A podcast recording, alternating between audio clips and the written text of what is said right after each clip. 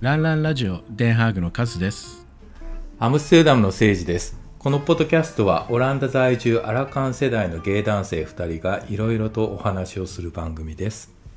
まだまだ始めたばかりで慣れない2人ですがゆっくりお聞きいただければ嬉しいですはい。よはいろしというよことでろしくお願いします。はいよろしくお願いしますはい。もう1月も半ばですねなんかね、あっという間だよあっね。という間に2週間過ぎちゃったって感じでねえ、ね今日は1月の13日にこはれい収録してます、収録してます。はい。なんかねこの2週間いろんなことがありましたよねうーん。ねえ。特なんにか日本の方はねあのねえ、本当に落ちね着。かない2週間を過ごしていたんじゃないのかなと思って、うん、ようやくね今になってどうなんかどあの地震の件とかもね、うんどういう被害状況なのかってようやくなんとなく見えてきたって感じですよね。ねなんか前回の回でさ、結構いろんなこと言いたい放題言ってしまったけれど、うん、 なんで地震の状況がよく分かんなかったのかっていうこともだんだん今分かってきてるしね、ねそうですよねう。ん、でいよいよ明日総理大臣がねうん、現あのあ現地入りするの現地、うん、らしいですよね。え 知事さんもそうですよね。ー、んなんだろうね知事さんも明日一緒に行くんでしょ確か。あそうなんだってねだって今まで記者会見もさ1回しかしてなくてさ1回って言っても23日前だよねうん 被災地入りにしてしてない知事さんって何なのって感じだよねごめんねま た辛口で始まってうん始まりから辛口になってしまいましたけれど、ねうんうんなんかね日本のニュースばっかり追ってるわけでもないんだけれどやっぱりどうしても気になるよね、うんほんとそうだよねなんか台湾ではね今日相当相当じゃないやなんて言うんだっけ相当かやっぱり、うんあのうん選挙があってでその結果あが今日だっけううんん結果が出てもうで結果出てるんだよね、あそうなんだうん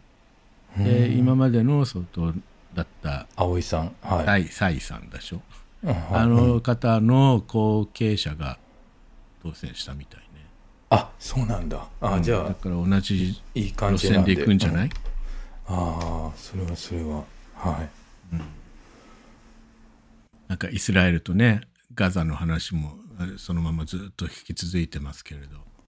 ねえ今年はでもそういう意味ではね、あちこちで選挙大きい選挙あるからねほらあの南アフリカが国際司法裁判所にイスラエルを提訴したっていう問題あったじゃない、うん、うん、あれって私が住んでるデンハーグの話なんで、そうだよねううんん、もうもろに地元の話でうん、で私の仕事もねそれにちょっと関わるところがある 仕事だからうんうんうん、なんかこうちょっとねどんどんどんどん話題この話題も身近になってきて、うん今日ねちょっと大きめのニュースになってたよねうん、確かうん今日アムステルダムでもねデモがデモっていうか、まあ、デモンストレーション集会があったんだよねなんかデモあのそうなんだうん、テレビでやってたけれどダム広場に子供の靴をうん何番足って並べて、ああはいはいあのガザで命を奪われた子供たちのことを考えてくださいっていうような集会だったみたいだよ。うーうんんでこデンハーグの国際司法裁判所、ね、うんあの平和宮っていうところなんだはけいど、ここの前の広場でも、イスラエル支持派とパレスチナ支持派がうん同時にデモンストレーションをやっていて、うん昨日だったかなうんうん、まあ衝突は避けたみたいだけれど警察隊がね、うんなんか本当にこう落ち着かない世界になってきてますねねってえあ感じ、ちこちでねなんか圧力があってねうん、うんまあそれとは別に1月に入ってなんか急に寒くなったよねあはい気候の話ですかはいそうです気ね候の話今度はうん、先週、この10日間ぐらいがね、すごく寒かったんですよね。本当だよねだからうん12月はさ雨ばっかり降っててで気温は割うとあったかめだったじゃない、だからなんか寒いのに慣れてないから急に寒くなったからうん、ね冷夏になっちゃったよね。動きも鈍っちゃう、うん本当ん冷夏だしねで、ん運河とかなんか薄氷が張ってるしうん。でほらこっちのオランダ人ってそさう。氷が張ると喜ぶじゃない、こうなんかウキウキするみたいねな大喜びするね。 大喜びするよ民族だからねね寒くなってきた寒くなってきたって感じでさうん。あのねそう要はね運河でスケートしたいっていうねのがうん。うん。下地にあるんだけれどはい。ちょっと寒くなってくるとこうスケート靴を出してきてでもうウキウキしてるよねこれ 毎年そう毎年のニュースだけどさスケートのねスケート靴を研ぎ屋さんに刃物の研ぎ屋さんに持って行ってでスケああ靴をこう研いでもらってますで研ぎ屋さんは大繁盛みたいなのが毎年この時期のニュースになるんだよね研ぎ屋さんとかあんのあるよ。あトゲ屋さんってね、なんか、まあ、えっと、2つ種類あるみたいなんだけど、スポーツショップでちゃんとスケートの刃を研げるところと、あはい。と、なんだ、刃物ミ屋スさタんーミニッツみたいなさ、はいはい普通はい。の修理とかやるところでも、あれやってるよ。ああ、は研あ、ぎ合そってうるなんだ。うん。そうだよね。だってほら、オランダのスケートってさ、あのフィギュアじゃなくてスピードスケートの方だから、あの、そうスケート靴、そういう手入れが必要なんだろうね。そうそうそう。うん。えー自転車と同じでこっちの人スケートに乗るとさすっごいス猛スピードでうん。うん。ね滑るからねうん。だからあの歯もびっしりだよね。研いで、うん、やってるみたいよなるほどね。でうちものうで同僚もねな、うん、うちの同僚なんかもすごくよ、大喜びして寒くなってきたら、うんでもこの2、3日ちょっと緩んで、0度以上、あの、0度以上になると、みるみるうちに溶けちゃったんだよね。そうそう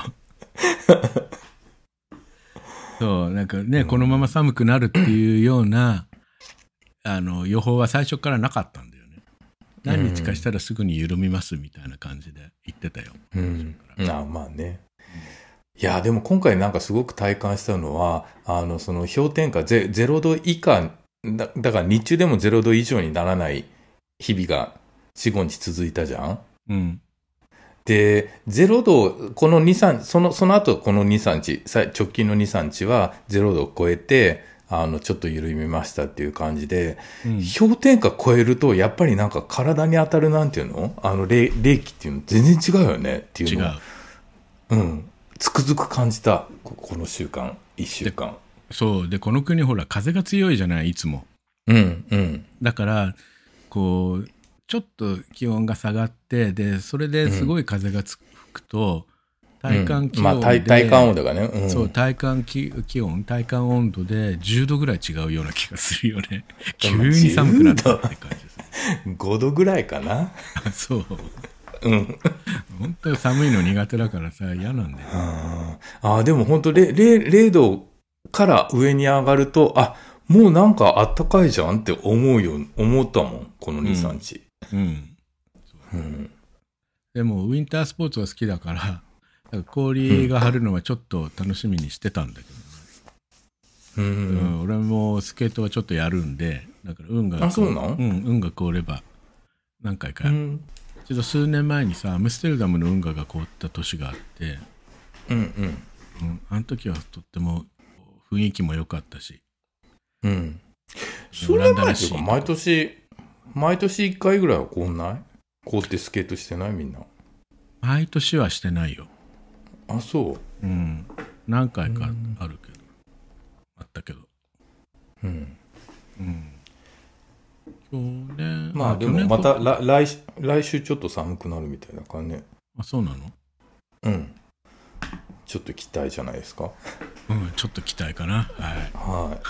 でもね寒くなると朝通勤する のがい辛いのでそうなんだよね うん、できれば週末に寒くなってほしいかな なんて遊びに行けるし、なるほどね、ん、はい Dames en heren. Welkom bij Raan Raan Radio, gepresenteerd door Seisi in Amsterdam en Cas in Den Haag. Vandaag praten de mannen over de toeristische tips aan de buitenlandse toeristen die Japan gaan bezoeken voor het eerste keer. Wat voor advies zou jij aan de first-timers naar Japan geven? この間知り合いのストレートのカップルうちに来てもらって食事したんです、はい。で30代のカップルでね、はい。うん、すごい可愛いの どのように 旦那さんが可愛いのあそう、そういう話ですか。はい。そういう話、うん、でなんでねあの一緒に食事したかっていうと、奥さんも可愛いんでしあょの彼ら今度4月に初めてにはああ奥さん、うん、奥さんも可愛いはいで 奥さんも可愛いんですけれど、い。はい。 4月にね日本に行くんで,、うん、で初めての日本行えき、で奥さんの方は、アジアはインドネシアに行ったことがあるんだってインドネシアに4週間かなんかうん旅したことがあるんだけど、え4週間日本長い。うん。うん東アジアというか日本は初めて東アジアも初めて、うんではい旦那さんはアジアに行くのも初めて、ヨーロッパから出るのも初めて、えっていうマジヨーロッ、うん、ヨーロッパそんなオランダ人いから出るのものいるいる。いるよ、結構。へえ。うーん。でそういう人たちなので、で、まあね、うん。あの、いろんな、こう、ツーリストアドバイスを欲しいということで、うん。はい。うん。で、い行ってきたんで、じゃあ、いろいろね、お話ししましょうっていうことで、うんアドバイスをしたんだけど、最近増えたよね本当になんか身近でさそんななんていうの普通のあの若い人たちとかが何の日本とかにも関係ない人たちがあの次旅行日本に行くんだっていうような人すごい増えたよね。すごい増えた。うん、昔はなんか日本に行く人ってそれなりになんかちょっとなんか関係何かの関係がある人じゃないと行かないって感じだったけどねそういう意味ではすごいなんか身近になってきたよね。身近になってきてるよね。うん一番大きい原因は円安だと思うけどね。うん、とその噂だよね。うん、だって昔だから今までほらはすうんうん今まではさ日本って高い国だっていうイメージがあったじゃない、うんうんそれがね垣根が降りたんだよねうん、それとあと YouTuber とかさうん TikTok でいろんなこう動画を配信してる人たちが増えたので、インフルエンサーうん、インフルエンサーの人たちが増えたんででそういうのに触発されてっていうのも多いとまあね、うん、そだからそんな気ば気張って行かなくてもいいところなんだってだんだんなんかこう浸透していってるよねそうそうそうそういうことでね、うんうんうんそれとやっぱねやっぱりこう文化的なことで漫画を読んで、ねうん少年時代少女時代に漫画を読んで育った人たちが今それなりの大人になったから、うんうん、で何その追体験じゃないけどさ漫画の舞う台をんうんうんこう聖地巡礼みたいにして訪れるとか、そうだねううんん、そういう任天堂のなんとかランドとかに行きたいとかっていうんでうん日本に行く人とか多いみたい。ポケモン、ナルト、ワンピースなんかもう、ううう我々でさえついてってないのに、うん俺なんか彼らもはね最初から分かってないからさ、 よく分かんないん分だかっけてどないよね。あとジブリとかねああ、ジブリとかね、そうだよね。うんこの間ちょっとお話ししたあのイタリア人カップルもねあの子たちもそのジブリのアニメが大好きで、この間もあうのんジブリの森に行ったみたいよ、ああ、そうなんだ。うんうん、すごいね。ね、 僕でさえジブリって、あの、ナウシカぐらいしか知らないのに。うん、そう なのトトロさえまあ俺もそれと見てないよ同じようなレベルなんで ジブリについては何も語れないんだけど、ね、ねそうそれワンでピースとか全然わかんない。うん。ああそうだねはい。はい、それでそれで、あのー日本にね初めて行く人たちに、はい。うんあなただったらどんなアドバイスをしますかっていうようなことをちょっとはい。今日はねお話ししたいなと。あ、今週のテーマですね。はい。はい、今週のテーマ「日本へ行くあなたへのアドバイスはい。」日本人向けのポッドキャストでこういう話をして こういうとかまあでもなんか思うねんだ、うん。うんあ、そういうとまあころがポイントなんだ、みたいな。ね、多分。そうそう外国から見てると日本ってこんなこんな風に見えますよっていうのがね分かってもらえるうんから改めてなんか、うん、そうだね、うんうんそういう気がしますはいでね彼らにいくつか聞かれたことがあるんですけど、うんは例えいばねまあ純不動ですけれどうん気にしてるのはねやっぱり言葉が通じるかってことはいでいまだに日本はこう、うん英語がなかなか通じないって聞いてるんだけど本当とかさうんそうな言んわよれたそのこなんよね一番はねうんうん、でホテルだったらねホテルの、うん例えばフロントにいる人たちだったら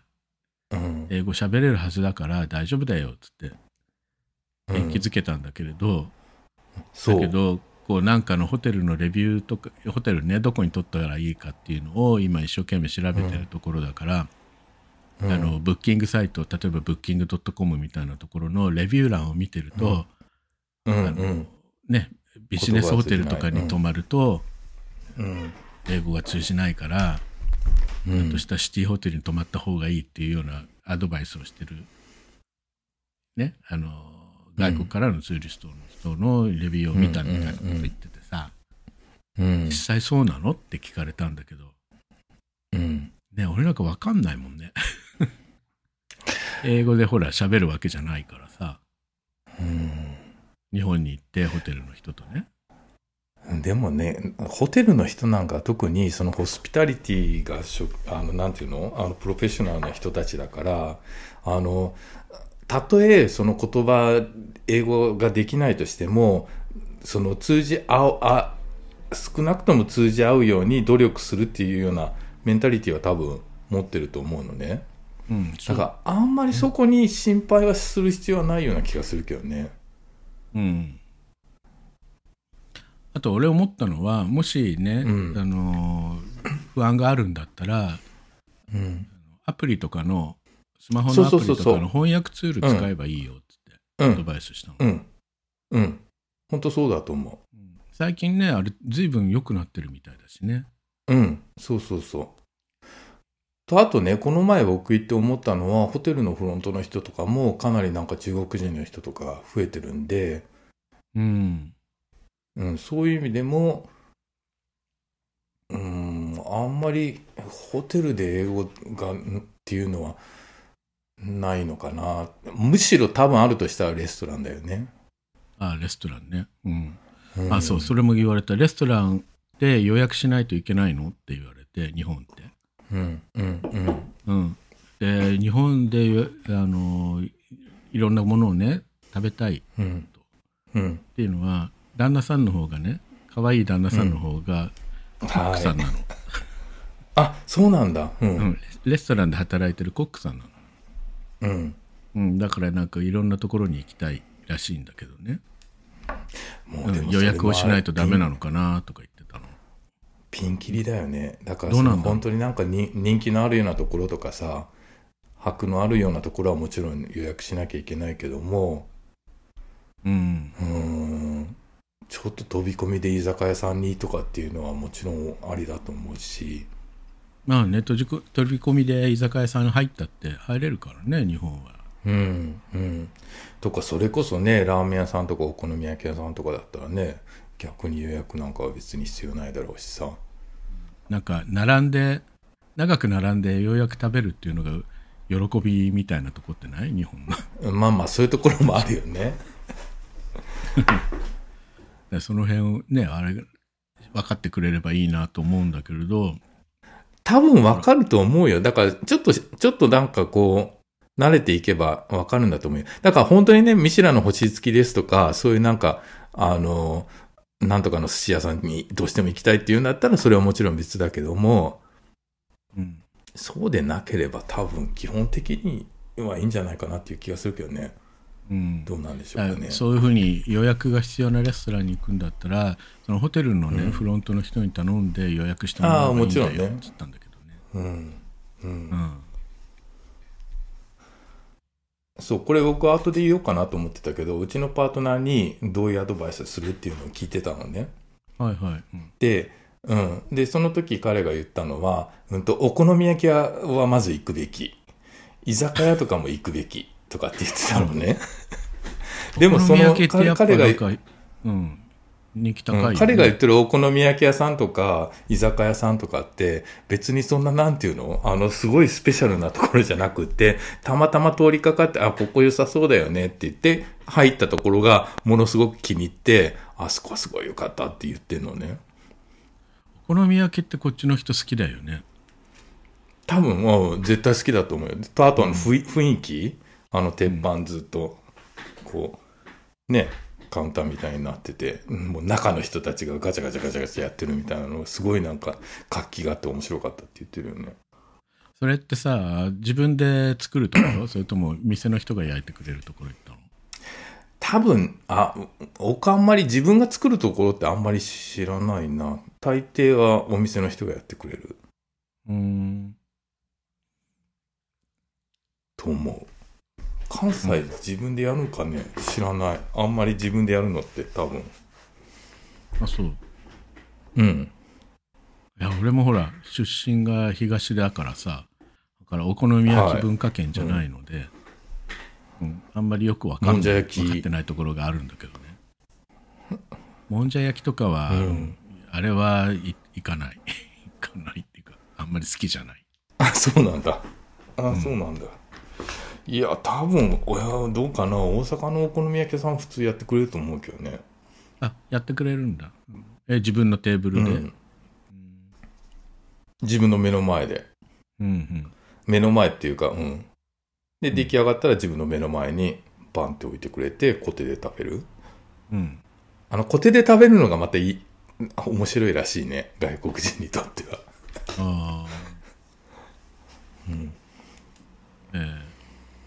まあうちの旦那さんも好きだけどねお好み焼うんきね ままた出てくるけどイタリア人カップルも大好きだったから、ああうんだよねうちでお好みやってお好み焼きやってあげたらすごい喜んでたけどねうんよくだからやうちのだからパートナーとかは逆にそのラーメンとかお寿司とかあんまり言わないけどお好み焼きはすごすごい好きあ本当うん、居酒屋もね活気があっていいしさ、うんそれでメニューそうがだたくさんあよるじゃん、ね。うんだからそういでうね、とそころこで気になるのは、居酒屋、本当にだから、その日本人の、その、あの、サラリーマンとかが行くような居酒屋さんっうんて、外国人がポツンって行って、オーダーするのすごいハハードル高いだろうなって思うよ。うん、でもほら写真付きのメニューがたくさんあるじゃん日本に特に居酒屋だと多くないわかんない居酒屋さんによるんじゃないあんまあでりそういもう人写たち写真相見手たにだしてけないところ。あー写真見ただけじゃ分かんないっていうのもあるしねそう、味がわかんないしね。うん、うんそうだよね。ねうん、だから食べ物を、うん、ホテルよりも食べ物の方がちょっとハードル高いような気がするね。あなるほどまあうんそれは分かるような気がする俺も、うん。うん、他にはなんかどんなところがいいっつってたあとだからまあ、あの、月並みだけど温泉温泉で、あの、一泊二食付きのあの、ハーフペンションの、うんハーフペ夕ンショ食ンもねついてるような、うんん旅館に泊まるのが絶対楽しいっていうのは言ってたよね。うん、ハーフペンションっていうとなんかいきな りヨーロピアンな感覚になっちゃうよねそうだね。一泊二食一泊二食付きだね。温泉ねそう温泉は俺アドバイスがあって、うってん。いうのはタトゥー入ってると温泉厳しいのよ、はい。それ本当にそうなの本当にそうだよ、温泉はいいんだけど、あのまず無理なのがスーパー銭湯ああ、スーパー銭湯ね。うん。スーパー銭湯とか、だから、あの、なんていうの、銭湯だよね。うん、パブ、公衆浴と場かだよね。そう公衆、公衆浴場は大丈夫なところが多い。うん。だけど、で公も衆旅浴場も館とかはそこまでこだわる旅館は大丈夫。あのあーではい部屋にへ部屋についてるっていうかさあの貸し切り温泉みたいにしてさ、今多いみたいじゃん40分家族風呂そううん家族風呂はいをはい40分予約して、あの順番に入りますみたいな、で到着の時に予約を受けたまわりますので、事前の予約はできませんけど、みたいなさ、うんうんうん、だからそれはアドバイスしたのねうんうんあのスーパー銭湯みたいなスーパー銭湯っていうのねこれい説明するのがものすごく難しかったんだけれどそうだよねそうな都市部にあるあの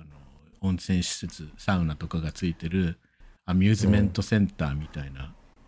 スパだよねスパ、うん入浴施設スパがあるんだけれど、そういうところは難しいけど、あの旅館についてる温泉とかあと、うん昔からある温泉場でこう温泉巡りが、お外湯巡りができるところ、うんうんうんは大丈夫っていうような説明はしといて。っていうのは、両旦那さんも奥さんも両方ともタトゥーがあるから、うんに温泉に行きたいんだけどどうなんだろうっつってこれもすごいし相談されたの。っていうか俺あの猿と一緒に入るところとか言わな言われなかったあそれは言われなかったどこか知ってるけれあそど、うん、うんで俺もほらタトゥーあるからさうんっていうか俺がんの腕にタトゥー入ってるのを見てでそれを見てさ、あの、ね温泉のこと聞きたいんだけどどうなのっていうふうに聞かれたあでもそれ知ってるんだ何がその外国人で日本で温泉入るのにタトゥーってちょっとあそれは有名みたい言われる時よあるあそうなんだちゃんとだからほら外国人向けのガイドブックとかにはそういう注意とかが書いてあるんじゃないうんそれ例えばね逆にねカズさんカズさんだから日本人でタトゥー入っててうんあのうるさく言われるけど外国人にはあんまりうるさく言わないとかっていうのもありえんのそれもありえるかもねうん分かんないけど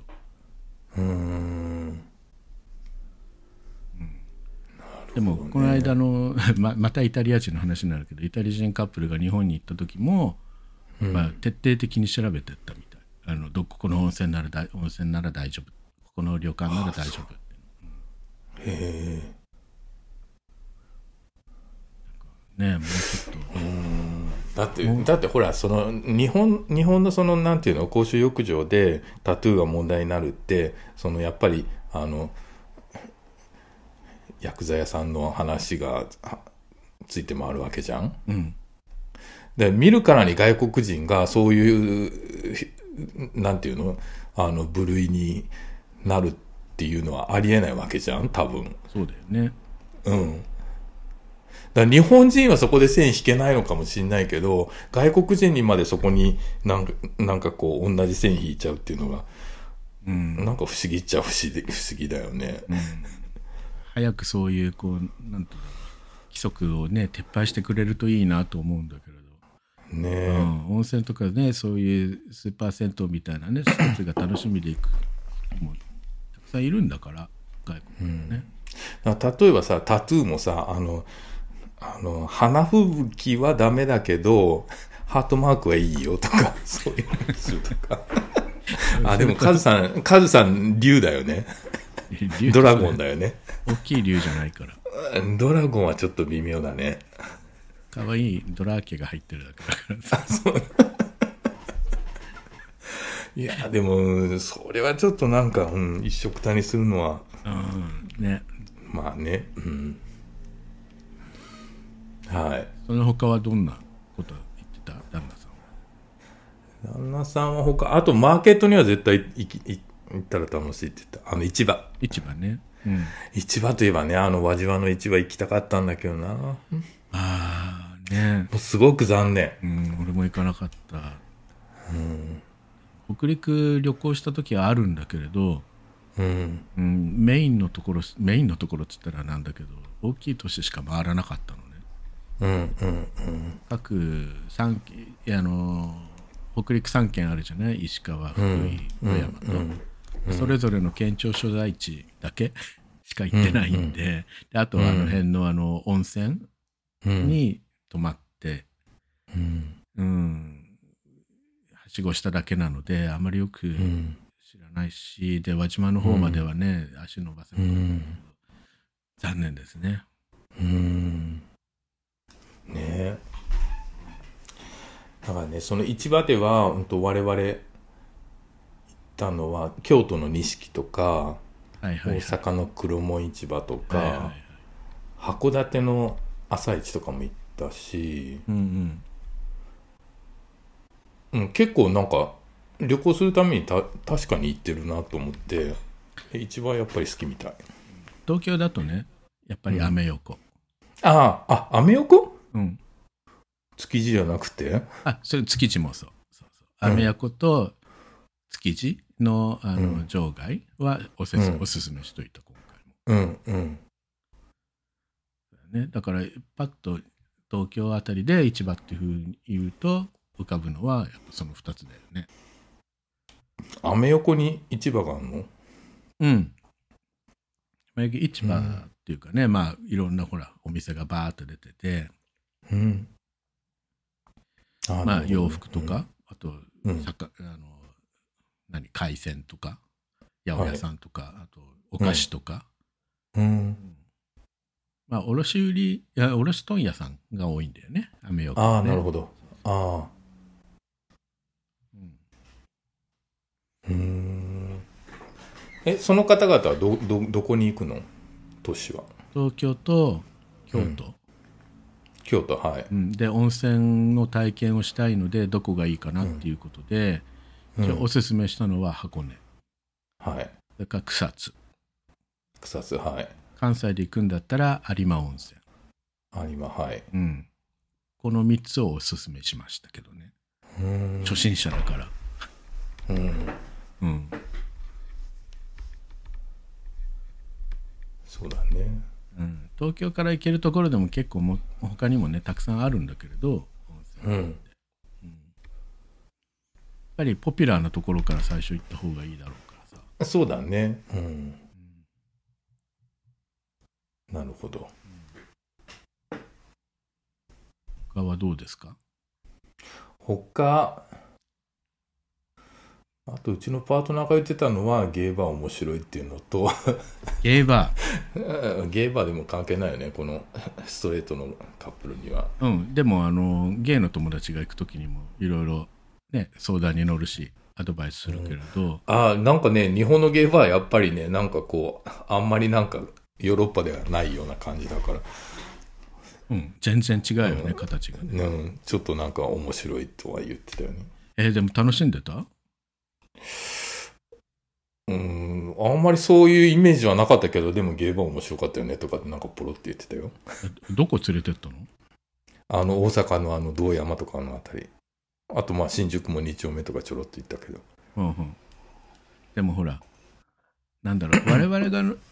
我々日本人ゲイが飲みに行くゲイバーと、うん外人も入れるゲイバーってさちょっと雰囲気が違あって、だからね多分ねあのスナックみたいな感じよだから外からは全然中が見えなくってうんうんで開けたらカウンターだけがあるみたいなやつうんだからそういうところ行って楽しいと思った多分は分かんないお楽しかったらしいよあそうううん、うん、ちの旦那さんなんかは結局ほらそういう純日本式なさゲイバー行っても、結局会話ができないから、そうなのよね楽しむ、うん楽しめないからっていうんでうん、結局いつも外人が集まるような、うんそうだよねまあ大きいちょっとディスコっぽいやつやだよねうんうん、それとかそう2丁目にはねいくつかあるんだけど、うんうんうんそういったお店にいつも行ってるようん、なるほどね。でも俺なんかは別にそういった、まあ、そういったとこ行っても楽しめるけれどそうじゃなくて、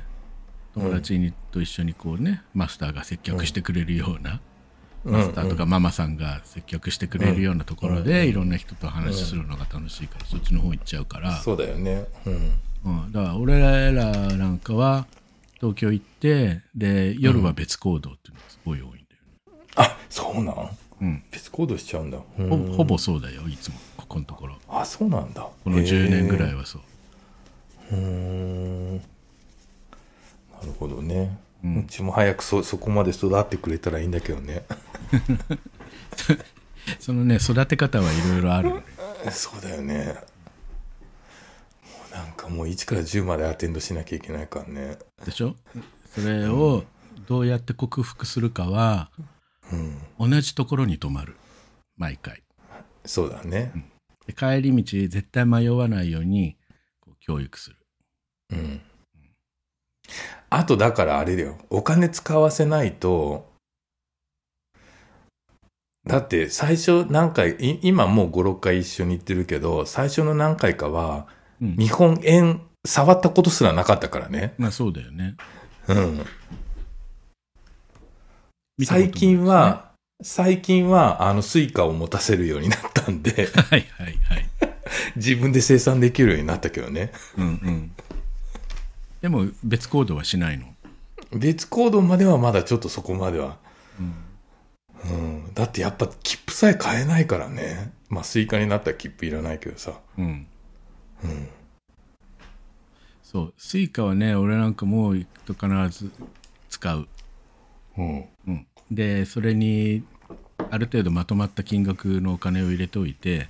そう。でスイカで払えるさあの、んレストランとかコンビニとかあるもうすごい増えたもうほとんど大体からそうでねし。ょ今ね、うん。うん。交通系カードっていうんですかうん。だから小銭はもう本当にいらないよね。うん自動販売機もスイカで買えちゃうしね。でコンビニなんか全部スイカだし。うん。そうそうでこの2人にもさこのカップル2人にもうん聞かれたのね、あのうんカードがあるらしいけれどでうもんカードいくつもあるって聞いたんだけど、どうなのって言われたから、うん。一応スイカ見せてあげてさうん。うん、でこれだったら JR も乗れるし、うん。私鉄も乗れるしうん。メトロも乗れるし地下鉄ね、うん地下鉄も乗れるし、で確かこれは関西でも使えるはずって言ったんだけど関西で使えるよね、スイカそう、あのね、関西は、えっとね、イコカっていうのが JR 西日本がやってんのとあって、と、あともう一つ、ピタパっていうのが私鉄系がやってんのね。ほうほうほ近鉄近鉄とか、多分阪急とか阪神とかかな。うで、でも、うんと、そその二つが使えるところはほ、ほぼほぼスイカもカバーしてるから、うん、スイカ持ってたら多分どこでも行けると思そうだよねう。うん。一応だから互換性あるはずだよって言って言っといたんだけどうん。で、その、一番最初にスイカのカードを買った方が楽なんだよね、多分。うんで、それを、あの、電話によ、携帯に読み込ませて、で、携帯携帯一に体読み込ませるの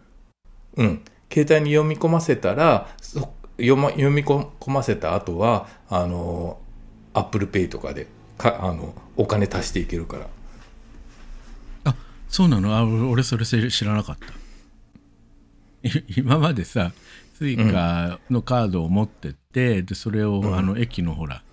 券売機あでえチャージして、はいうんっていうことをずっとやってたんだけど、最近は何コンビニとかもできるよね。ううん、ん。できるよあ、コンビニでチャージするってことうん、できるよ。そうなん現金で。うん。僕も最初それやってて、で、最近スイカを、あの、携帯に読み込ませるようにでき、できたん、でできるようになったのが、もうでも多分それも3、4年前だと思うけど、あ俺4年行ってないから日本にあ、そっかそ っか。で、読み込ませると、もうもう、あの、携帯上で、あの、チャージとかできるの全部。あそうなのうん。でもそのと、とっかかりは、やっぱり最初に物理的なカードがた、確かいんのよ。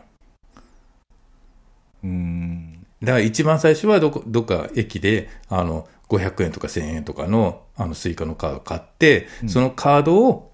あの、アプリに読み込ませるね。 QR コードかなんか QR コードとかバーコードかなんかあのね、違うね、えっとね、うんとね、ナンバーがつ物い理的に、ああの、かカードを携帯に、の近くに寄せると、うんよ読み込んでくれんの。アプリ、えーあいや立ち上げてたら。ねそのアプリってさヨーロッパの携帯でもできるよ。ダウンロードできるの、できると思うよ。日本のさアプリってさおあのお使いの国では使えませんみたいなさ、アプリがすごいたくさんあって、これもイライラするじゃんそうだそういうのなね。いのでも、スイカは確か、外国人でもできるようにしてたと思う。あ本当じゃあ今度今度っていうか行くまでに調べてそう、カズさん今、今、うん、あの、試してみたいんだよ、自分のやつ。やってみる後でおあ、金できるよ、できるよ。あ本当あの、オランダの、えっと、アプリ、アプリストアうん。なんだっけにスイカ出てくるから、うん、 Apple Store とかうん、 Google Google Play Play ととかかとにか。うーん。あ、じゃあ後で見てみよう。うんさ日本円って言えばさ、ね、両替のこととかも聞かれたんだけど、両替、はい。日本円持ってった方がいいですかとかさ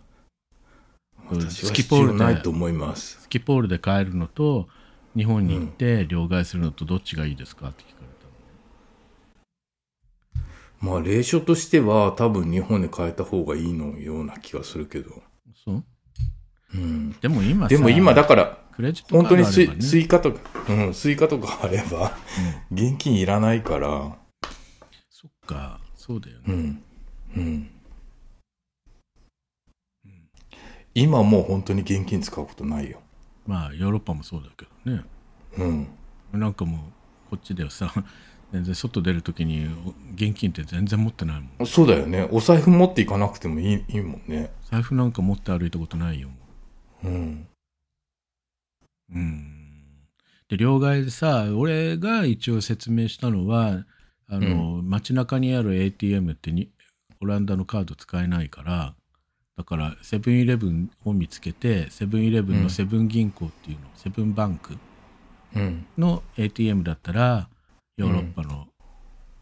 バンクカードについてるマエストロが使えるからうん。これで下ろせるよっつったんだけどねあと郵便局うん。うん。と、あとね、あの、街の中にあるやつでも、あの、クレジットカードのほら、日本のクレジットカードでキャッシングとかしたことないからさ。日本のクレジットカード持ってないもんに、に日本にいるときよ。日本でい生う活して時たはキャッシングとかしなかったあ、そうなんだ。あの、銀行系のば、あの、ATM でも、あの、キャッシング、クレジットカードでキャッシングできるマシンは、大抵マエストロが込みになってるから、うんできるよ。うんそっかそっかうん。ただ、クレジットカード使うと、やっぱり手数料とかね、結構、あと、レートもそんなに良くないから、うんそうですクレジッあトんカまりーそドの、ね現、うん、現手数料金ねを下ろす必要はないと思う。うん。あじゃあスイカだねやっぱり一押しは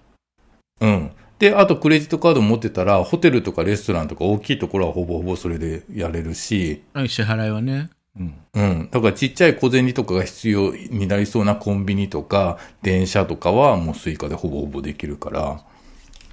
うん。現金とかもうあんまりいらないと思うけどね。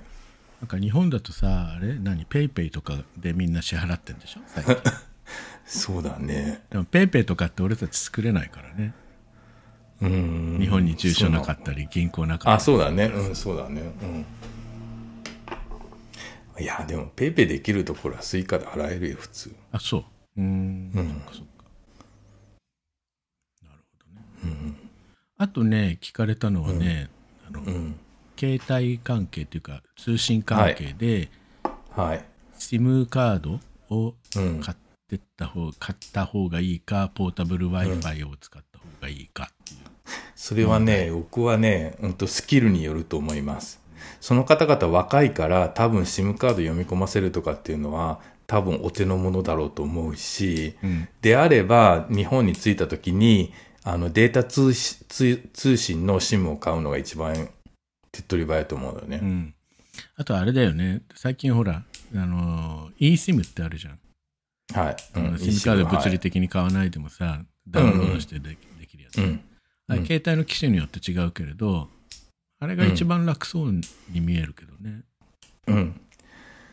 と、あと、その、なんていうの、eSIM の、あ eSIM でも SIM でも、あの、インストールするのが、ちょっとなんかめんどくさいっていう人は、その自分が持ってる携帯、今、ん例えば KPN、オランダだったら KPN うん、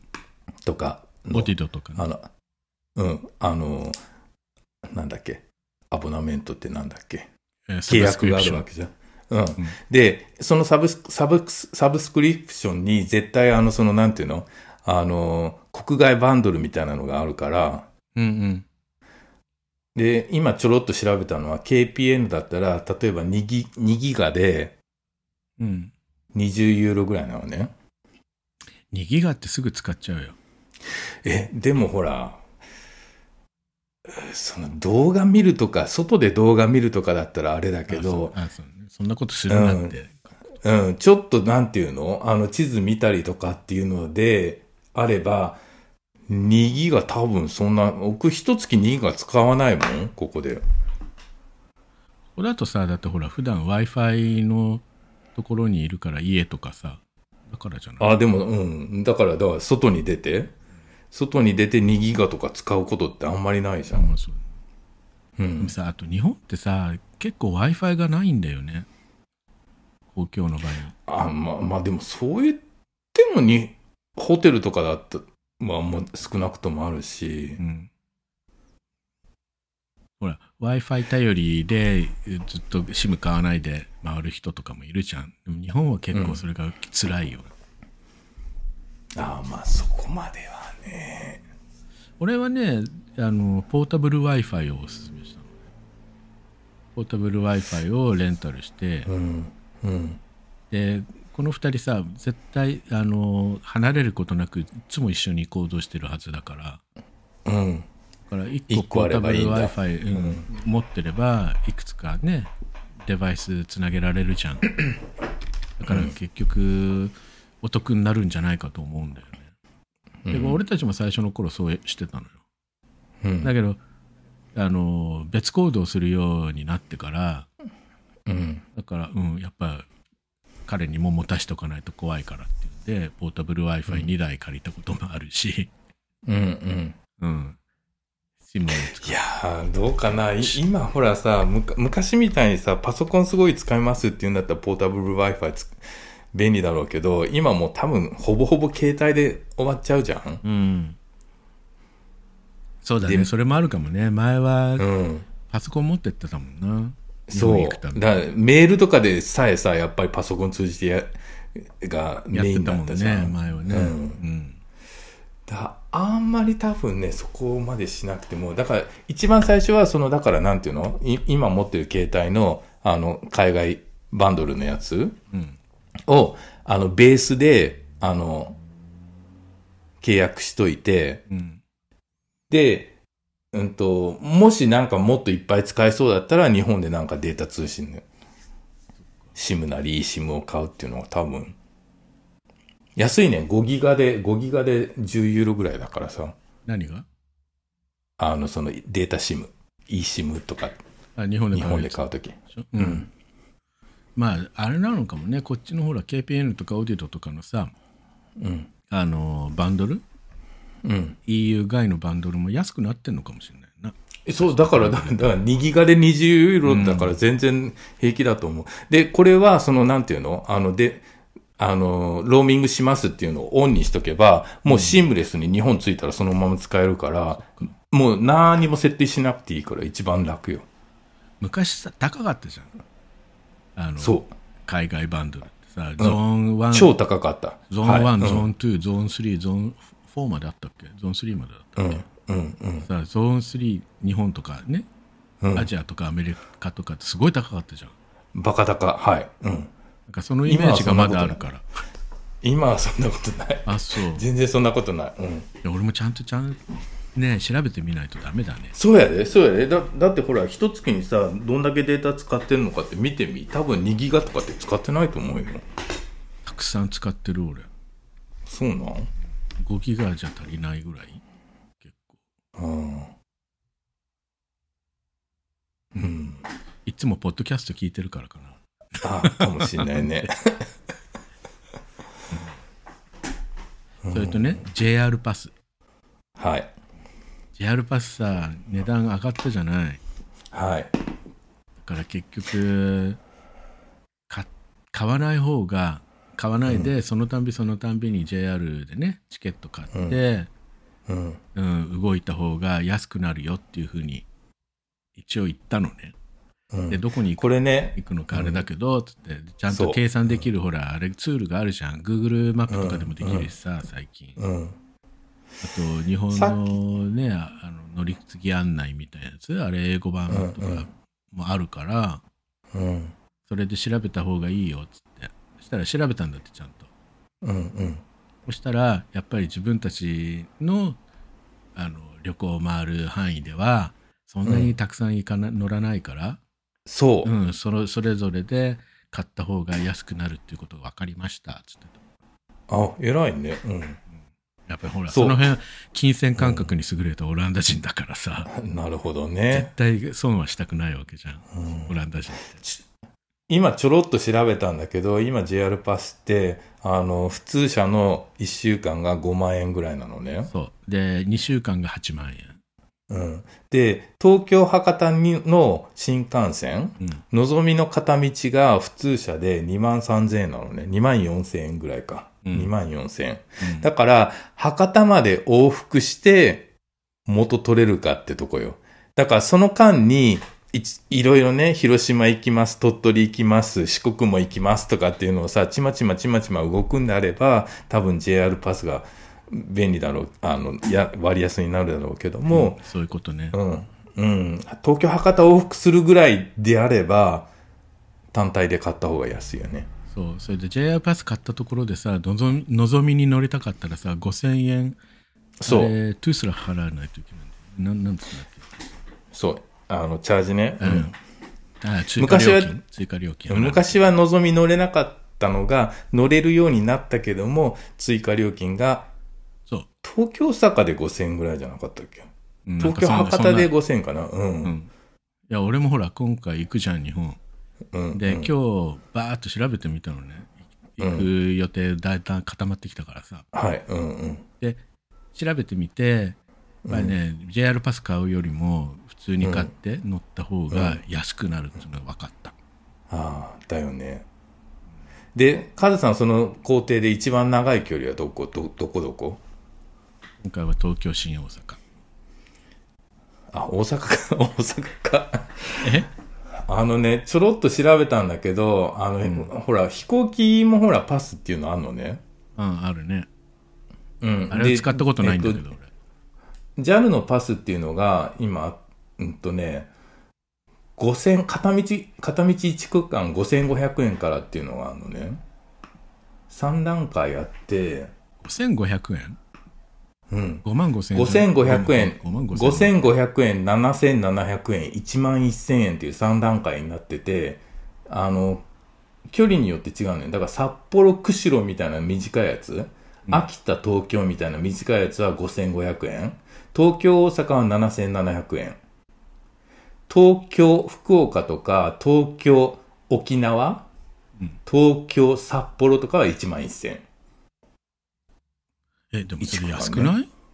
安いよ。でね、多分ね、えっと、これちょっとよく見てないんだけど、JAL、国際線 JAL で飛んだ人が国内線これ飛べるっていうやつだと思うんだけど、ああ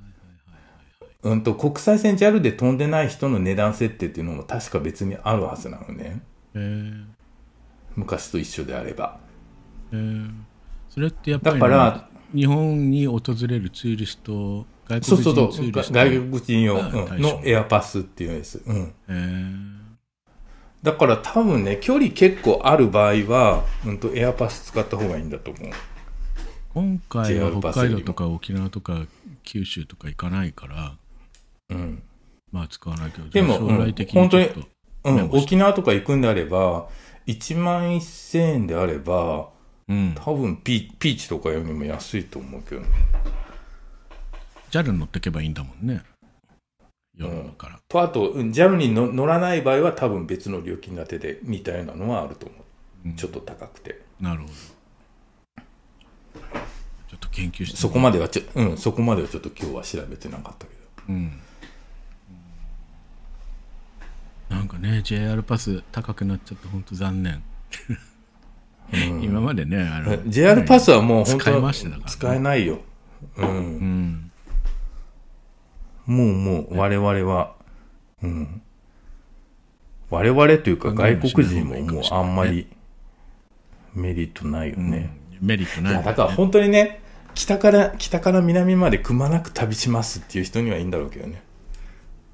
毎日電車乗って移動してますって感じの、うん。うん。そこまでしない限りは最もう近さ JR なんかパスは必要おう長距離バスが安いんだよねちょっと俺そうだね調べたんだけどさうん。日本のバスだかまらあ綺麗だろうし、うん。乗り心地もいいんだろうし今回はそういうあのの、使って本当に移動として使うんであればね。うん大抵夜行バスじゃんやってみようかなえ夜行じゃなくてもね、結構あるよ、あ、そうなんだ。まあ、近距離で大阪からちょっと外に出る時とかあと東京でもああ、はいはい。うん。うん、あのね、ちょっと、ちょっとした遠出、うん温泉地に行くとかいうのだと、バスの方が安いし、で、目的地まで行くっていうのが便利だから、うん。少々時間かかってもその方が、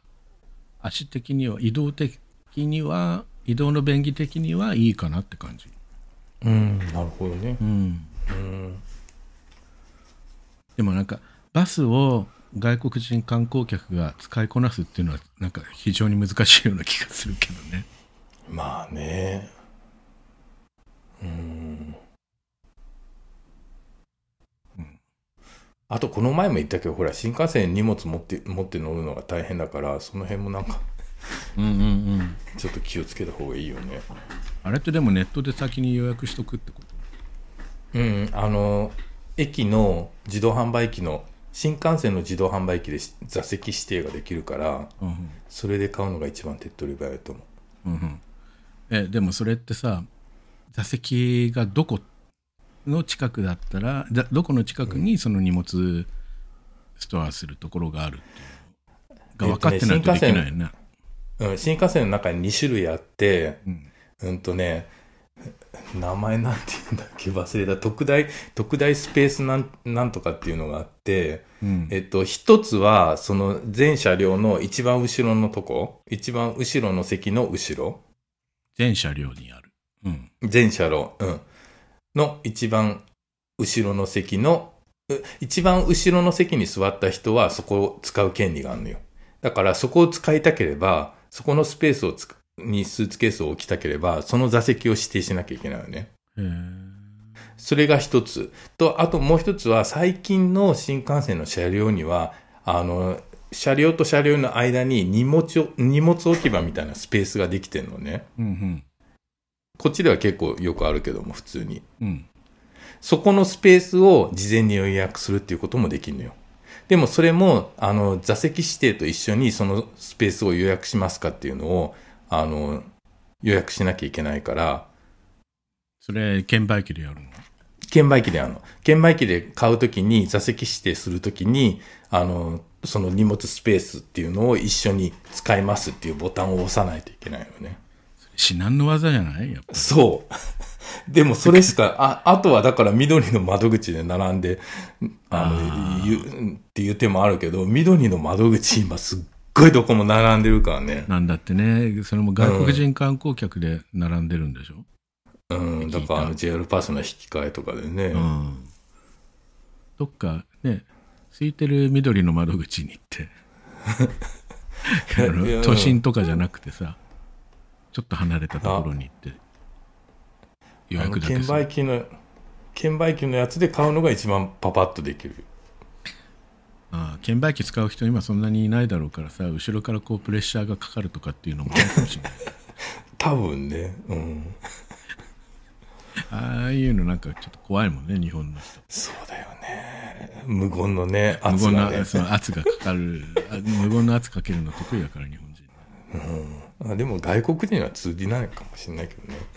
あまあそうかもしれない、外国人だと見るとこうね優しく手を差し伸べてくれる人いるかもしれないしね、まあね。うん。そんな感じですかね。あーなあんどかっかなんかあるねえでももし聞いてるこれを聞いてる皆さんでいやいやそんなことないよってこういうふうにした方がもっと楽にで回れるよとか、ね、そういったようなこうアイデアが終わりの方は、ぜひぜひ教えていただきたいと思いますのでどうぞよろしくお願いします。はい。うん。いや、でもね、やっぱね、僕、んすすごい仲のいい友達とかがあの日本に行きたいんですとかっていう相談を持ちかけられたら、うんなんか一緒についてってあげて、案内していろいろしてあげたい。案内する、するしかやっぱりないのかなって思うけどね。俺もうそれ何回もやったよ。うん。まあそれなりに楽しんでもらえるし、うん。ね、俺が一緒に行ったからこそできたっていう体験もさせてあげられたから、もちろんそれがうんだって一番いいに決まってんだけどね。そう、その居酒屋の注文なんか絶対無理だもん。うん。難しいと思うよね。うん。まああとね、買い物とかもね。うん。うん。店員さんなかなか英語喋れる人いなかったりするからさ、大変だもん。今回もね、そこんなのことも言う。うん。この子たちにも一緒についてってあげたい気はするんだけど、うん。旦那さんかそわういいいし。うわけにはいかないから。いや時期が、行く旦前那時期さんがずれちゃって。 行ってあげようか、じゃあ。え言ってくれる旦那あさん4可愛いん月だったら。うん旦那さん可愛いあそようなの。うん私と重なるもしかして、じゃあ。重なると、重なる、重なる。マジこの間、せいちゃんがほら、日本に行く時期、この時期っつってたのと、重なってたよ。あ、そうなんだ。うん。まあね、そんな感じで、そうですね。今日はこの辺までにしておきますか。はい、はいそうですね。はい。えー、ランランラジオではお便りをお待ちしています。番組の感想、カズと政治へのメッセージ、オランダについてのご質問など何でもどうぞ。お便りはフォームやメールでお送りください。宛先は概要欄に記載してあります。はい。それでは皆さん、えー今日もお聞きいただきましてありがとうございました。また次回の配信でお会いしましょう。はい。さようなら。 Tot volgende keer. Dag. バイ。